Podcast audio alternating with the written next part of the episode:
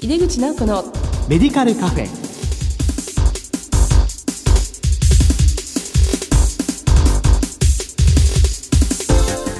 こんばんは。帝京平成大学薬学部の井出口直子です。井出口直子のメディカルカフェ。この番組は医療を取り巻く人々が集い語らい情報発信をする場です。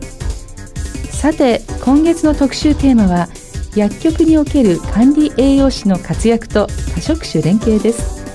この後ゲストにご登場いただきます。どうぞお楽しみに。井出口直子のメディカルカフェ。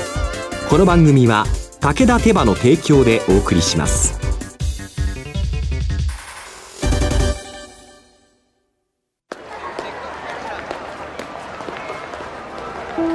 世界は大きく変化している価値観も大きく変わっている。これからの時代健康とはどんなことを言うのだろう。医薬品には何が求められるようになるのだろう。一人一人に寄り添いながら価値ある医薬品を届けたい。私たちは武田手羽です。帝京平成大学の井出口直子です。薬局における管理栄養士の活躍と多職種連携特集の1回目です。今回は薬局の機能拡大についてお送りします。ゲストは薬樹株式会社常務取締役の吉田圭吾さんです。吉田さんどうぞよろしくお願いいたします。よろしくお願いいたします。えー、神奈川県大和市に本社がある薬樹株式会社さんは首都圏に調剤薬局およそ150店舗を展開されています。資源循環や温暖化対策などにも力を入れていることで知られます。吉田さん、改めて薬事さんについてご紹介ください。はい。弊社はですね、創立が1979年ですので、おおよそ40年ちょっと創立から経っております。で、首都圏中心にあのお店の方はさせていただいてますけれども、本社が神奈川県にございます関係で、150店舗のおよそ半分程度が神奈川県というような形で店舗展開をさせていただいております。で弊社あの健康についてですね健康三重丸というふうに健康の定義をしておりまして人の健康地域の健康地球の健康という形で、あの健康の定義をさせていただいております。その健康をですね実現するために店舗を運営しているというような考え方で進めております。健康三重丸っていういいですね、はい、人と地域と地球のすべての健康を良くしていくっていう、まあ、そういうビジョンの薬局ということで健康ナビゲーターとしての薬局機能についての考えをお聞かせいただけますか？はい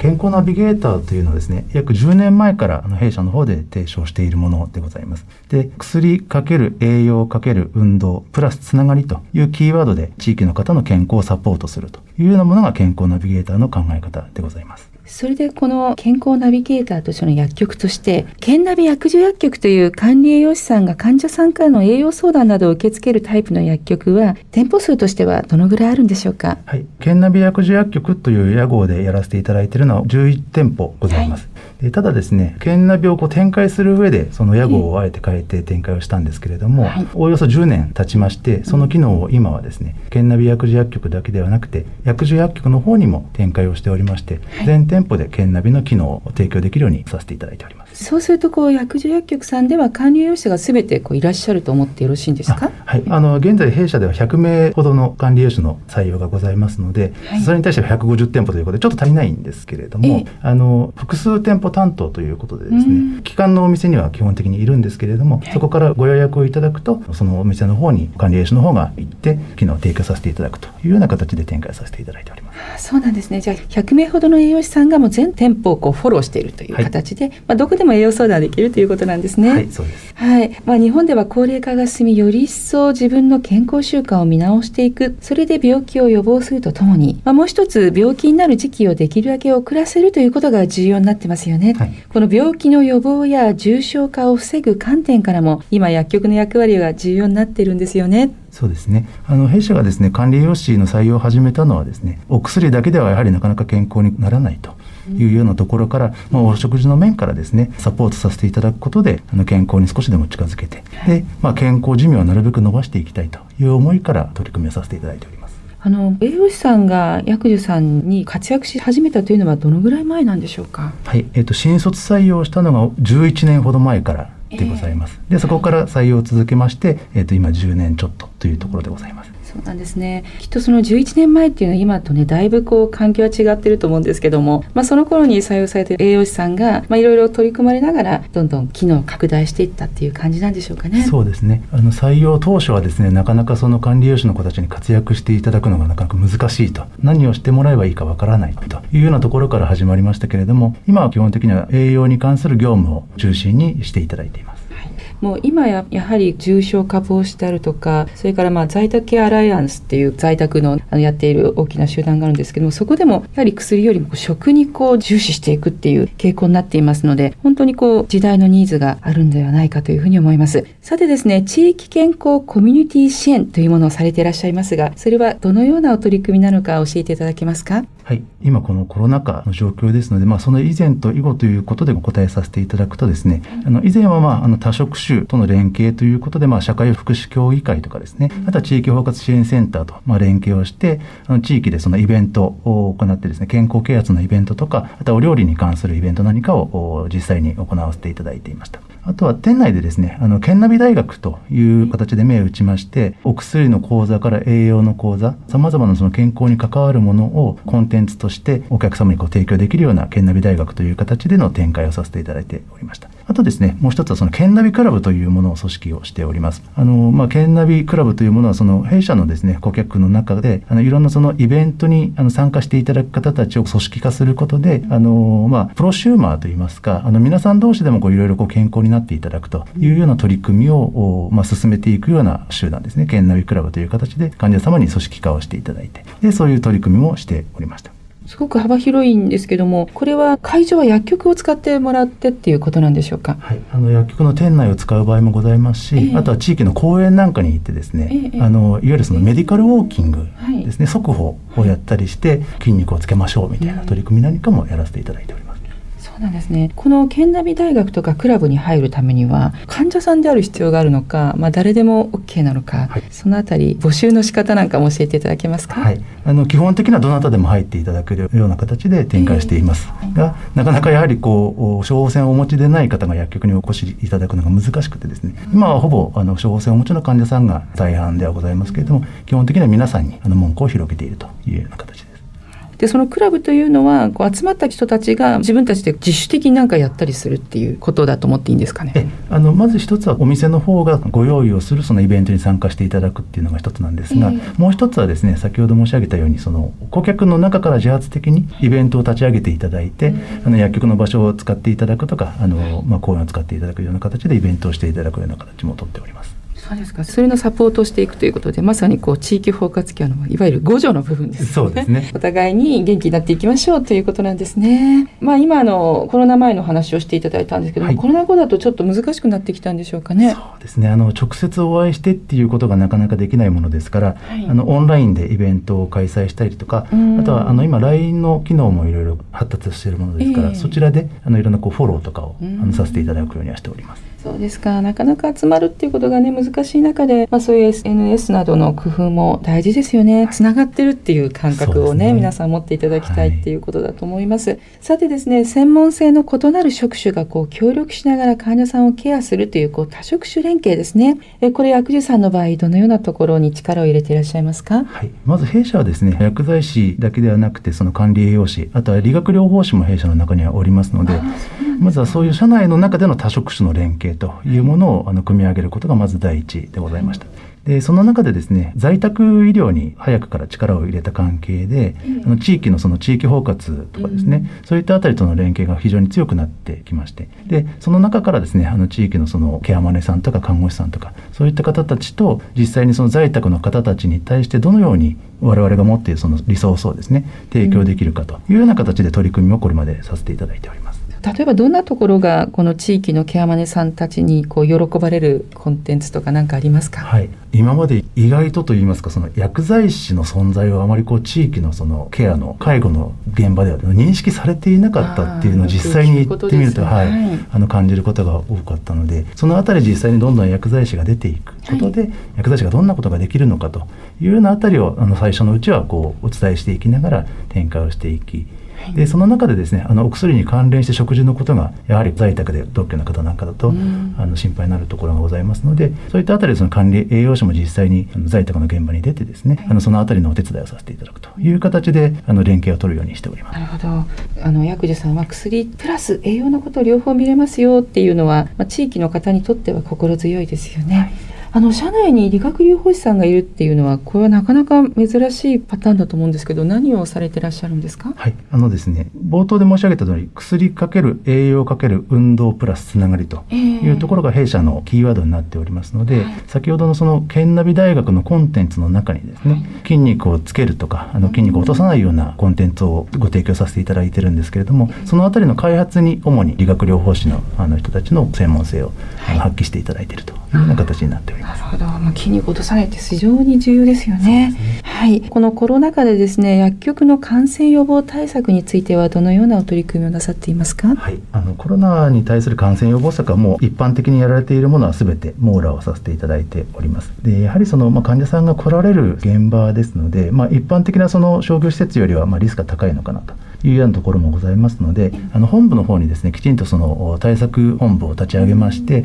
あの都度都度まあいろんな事象に対しての意思決定を迅速にできるような形でバックアップを本部の方ではさせていただいております。いいですね。対策本部っていうのがあるというのはですね。はい。あの、次回は管理栄養士さんがいる小薬師さんの薬局に焦点を当てたいと思ってるんですけども、まあ、吉田さんとしては管理栄養士の方は店舗でどのような活躍を期待されていらっしゃいますか？はい。あの、まずはですね、弊社にお越しいただいているその患者さんのその栄養のサポートですね。はい、これを積極的にしていっていただきたいと。はい、でその中でですねあの、まあ、弊社の場合はその薬を減らす薬局というものをあの歌っておりましてあのそういったあたりでですね、まあ、食事の方からの介入によってお薬の例えば量が減るとかあの飲む薬が減っていくというような形まで持っていけるところを彼女たちには期待をしています。なるほど、まあ、いわゆるポリファーマシーの対策というところにとどまらずですね、まあ、栄養状態を良くして、まあ、症状を良くすることで減薬していくっていうことを積極的に取り組まれているということなんですね。はい、おっしゃる通りです。はいまあ、そのためには、まあ、先ほども少しおっしゃいましたけど例えば管理栄養士さん最初に入った方がまあ非常にこう何をしたらいいんだみたいなご苦労されたということあるんですが、まあ、これは薬剤師管理栄養士双方の理解とか、まあ、食の発揮できる環境整備っていうことが重要だと言えると思うんですけどもそのあたりについて教えていただけますか？はいまずはですねその、まあ、現場を運営する責任者としてですね、はい、管理栄養士の方たちにどういった仕事をしてもらうのかっていうのを明確にあの提示することが大事だなというふうに思っています。はい当初はやはりいわゆる医療事務もやりながらというような形にはなってしまっていてですね、あのどうしてもそちらが処方箋がたくさん来ると、まあ、管理栄養士の業務がなかなかできないというような状況があったので、そこから一旦きちんと外れてですね、あの栄養士の業務だけをまずは専念してほしいとい。うことで、あの途中から方針を転換して今に至っております。なるほど、まあ、確かにあの薬局で栄養士さんを採用しているところはどんどん増えてはきていますけども、はい、今おっしゃったように、まあ、医療事務やっていただきながらっていうような、まあ、ちょっとまあ言ってみれば都合のいい考えですと、なかなかその栄養士さんの専門性が発揮できずに、まあ、ジレンマを抱えている方も多くいらっしゃると聞いていますので、まあ、そこを一旦外れて、もう専門性に特化してしっかり力を発揮していただくような環境整備っていうのは本当に大事ですね。そうですね。そういった意味ではですね、あのもう一つは人事制度の方を少し、まあ、弊社の場合は工夫をしておりまして、マネジメントコースとスペシャリストコースという2つのコースを用意しています。で特に管理栄養士の方たちは非常にこう専門性のその範囲が広いものですから、例えば小児の栄養であったりとか、あのまあ、糖尿病に特化するものとかですね、いろいろこう多岐にわたるんですね。でそういったあたりで、そのまあ一つ飛び抜けた能力をお持ちの方にはスペシャリストという形で認定をさせていただいて、あのその分野でもどんどん活躍をしてもらうというような体制を取らせていただいております。なるほど。これはもうキャリアパスとしてはすごくやりがいがあると思います。そうだといいと思います。ね、はい、はい、薬局で管理栄養士さんとこう薬剤師が一緒に連携して働くこう成果を感じている部分ありましたらご紹介いただけますでしょうか？はい。はい実際以前にあの学会等でも発表させていただいてるんですけれども、あの糖尿病の患者さんに管理栄養士が介入することでですね、はい、HbA1c の数値が改善をして、はい、あのインスリンの容量が減ったりとかですね、お薬の量が減ったというような事例もあのいくつもこれまで出てきておりますので、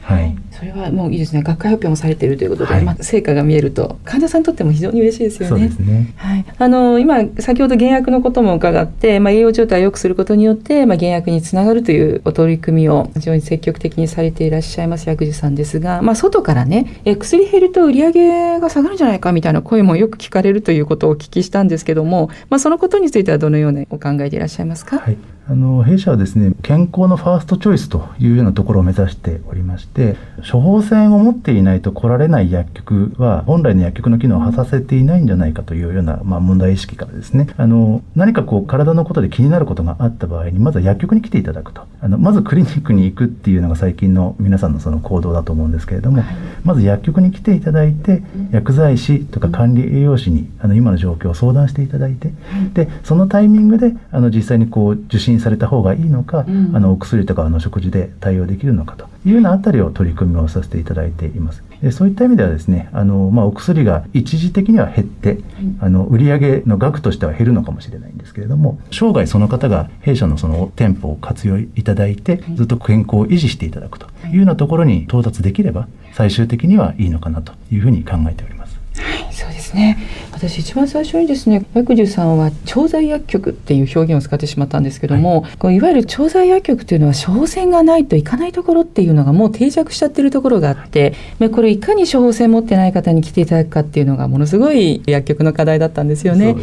まあそれを御社が取り組まれて、もうどんどんその、まあ、まずは薬局に行こうっていうふうになっていかれるっていうのは、本当に薬局界の中でもパラダイムシフトになっているんじゃないかなっていうふうに思います。あの今後どのようなところに特に力を入れて取り組んでいきたいとお考えでいらっしゃいますか？はい、今はコロナの状況もありますしいろんな、まあ、状況が変わってきていると。で例えばオンラインが進んできたりとかですね。あとはドラッグストアさんが非常にこう調剤にも力を入れていると。いうような中で、まあ、我々がそのこれまで培ってきたその専門性というところを、まあ、いかに皆さんに提供できるかと。い。うようなところがあのこれからの、まあ、我々があのやっていかなければいけないところなのかなというふうに考えています。まだまだその薬局のポテンシャルあると。それをこうもっと知っていただくような取り組みをしていきたいということでしょうかね。はい、そうですね。はい、ありがとうございます。薬局における管理栄養士の活躍と多職種連携特集の1回目。今回は薬局の機能拡大についてお送りしました。ゲストは薬樹株式会社常務取締役吉田圭吾さんでした。吉田さんお忙しいところ本当にありがとうございました。ありがとうございました。世界は大きく変化している。価値観も大きく変わっている。これからの時代、健康とはどんなことを言うのだろう。幅広いラインナップで信頼性の高い医薬品をお届けします。一人一人に向き合いながら、どんな時でも健康を咲かせる力を。私たちは武田手羽です。